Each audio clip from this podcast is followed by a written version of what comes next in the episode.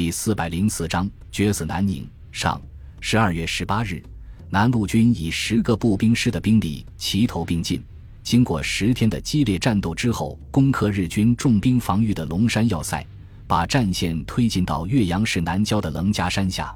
这里距离岳阳城区只有三四公里远，重型火炮还是对日军的纵深目标进行不间断的轰击。与此同时，西路军已经推进到距离武汉市区只有八十公里的仙桃地区，北路犹太军团则经过十几天的激战，击溃孝感守军，直抵汉水。身为第十一军司令官的横山勇顿时感到压力倍增。中日两军的一百多万大军在绵延数百公里的战线上激战不休，双方阵地犬牙交错，你中有我，我中有你，形成了焦灼状态。横山勇纵然想撤退，也是有心无力。于是，在把武汉的四千多侨民和搜刮来的重要战略物资运走之后，直接向中国派遣军司令部发出急电，请求增援三到五个师团的兵力和至少一百架战斗轰炸机，对中国军队发起一次短促反击，以争取撤退的时间。多田军六大将面对横山勇的求援电报，一筹莫展。横山涌向来眼高于顶，目中无人，素来骄横，现在连他都感觉无法坚持下来，局势之艰难可想而知。但是陆军航空兵和海军航空兵主力几乎被统帅部抽调一空，空中支援可望而不可及。而华东、华北地区的日军也面临着中国军队的巨大压力，根本没有能力对其进行增援。前思后想之后。多田骏六还是决定在自己力所能及的范围内帮横山勇一把，看能不能把第十一军从困境中解救出来。于是，一纸电文迅速出现在南宁日军指挥官、近卫第一师团长西村琢磨中将的指挥部里。十二月二十日上午八点整，一辆军用卡车停在南宁市原广西省高等法院门口，四名荷枪实弹的日本宪兵从货箱跳了下来。然后端着明晃晃的刺刀站在车门的两侧，严密监视四周的动静。行人见状慌忙躲避，街道上顿时变得空空荡荡。没过多久，一个翻译带着十几名民夫从法院里面快步跑了出来，然后在卡车后面排成一队。靠近大门一侧的宪兵马上走过去，逐个检查民夫的身体，直到确认没有携带任何武器，这才冲着翻译傲慢地点了点头。翻译当即回转身体，冲着民夫们高声喊道：“这批货物非常重要，任何人不得偷看，也不可以有任何损失。如果有谁犯了规矩，就请他到皇军的宪兵队里喝辣椒水，坐老虎凳。”然后趾高气扬地命令道：“快点搬！”四名民夫立即打开货箱的挡板，爬了上去，掀开厚厚的帆布之后，露出一个个长方形的木箱。上面印刷着密密麻麻的日本文字，中间还夹杂着不少中文。一名络腮胡子的中年民夫刚想细看，背上就挨一枪托，耳边随即响起了宪兵的怒骂声：“巴格雅鲁！”翻译慌忙跳进车厢，抬手就是一记耳光，高声骂道：“你他妈的看什么看？是不是活得不耐烦了？给老子快点搬！”然后跳下车厢，躬身站在宪兵面前。脸上挤出献媚的笑容，用日语不停地解释起来。因为过度紧张，额头出现了细密的汗珠。络腮胡默默把嘴角的鲜血咽了下去，然后俯身抬起木箱开始卸货。尽管他的眼睛再也不敢去看箱子上的字迹，但是心中的疑虑却越来越重。十几分钟之后，箱子全部卸了下来，卡车立即扬长而去。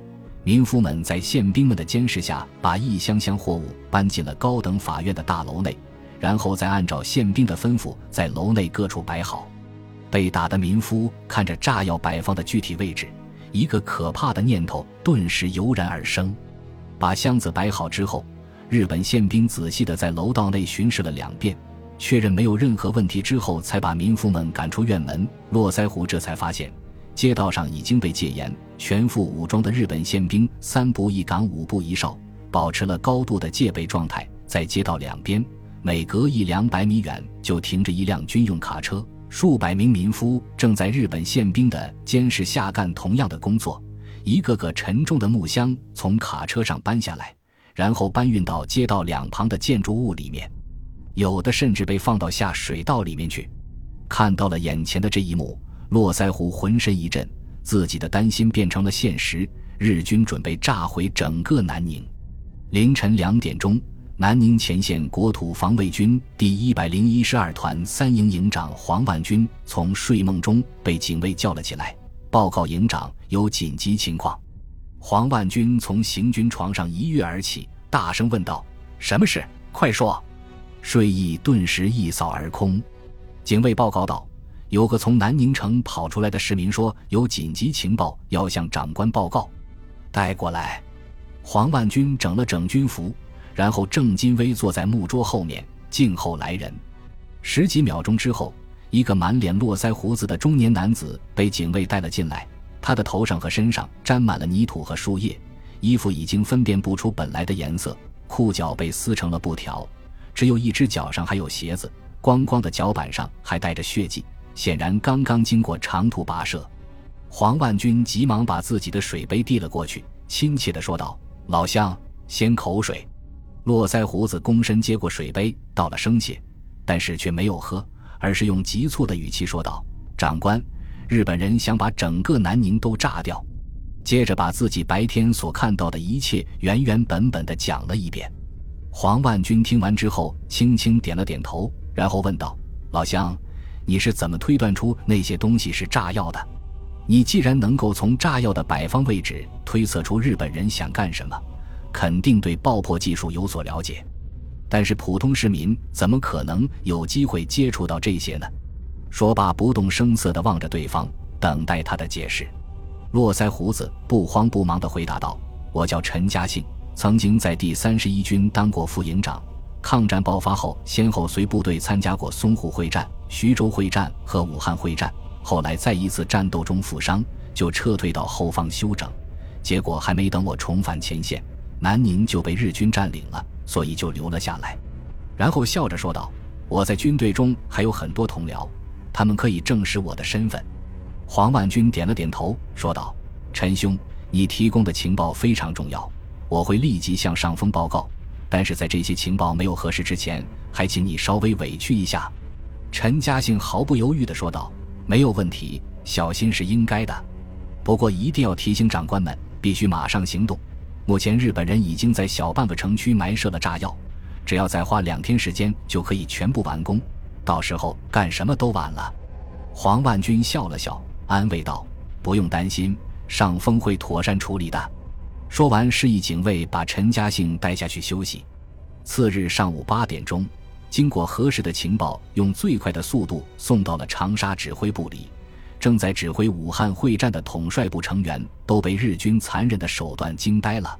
白崇禧当即痛骂道：“这些小鬼子居然想把南宁夷为平地再撤退，真是岂有此理！绝对不能让他们得逞。广西毕竟是他的家乡，情急之下。”恨不得马上飞过去。孙百里的脸上露出凝重的表情，说道：“日军在南宁的行动，如果不是西村琢磨一时心血来潮，而是日本统帅部精心策划的，那咱们的麻烦就大了。日军完全可以把同样的方法用在广州、武汉、南京、上海这些大城市，在屠杀我们的民众之后，再把一片焦土和数以百万计无家可归的难民留给我们来处理。这样一来。”单单只是一个善后工作，就会耗尽政府的财力和物力，哪里还有余力攻击日军？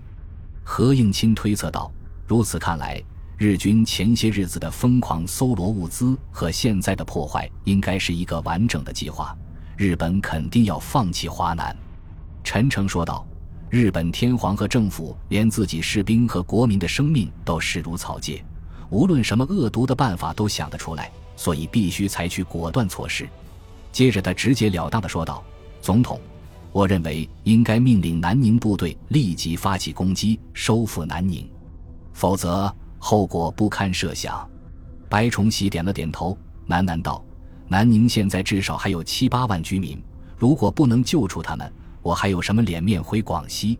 何应钦迟疑着说道：“可是南宁前线只有两个步兵师是国防军正规军。”其余的全部是国土防卫军，而日军却拥有最精锐的近卫师团，还有相当规模的海军可以提供火力支援。仓促反击的话，怕没有多少胜算呐。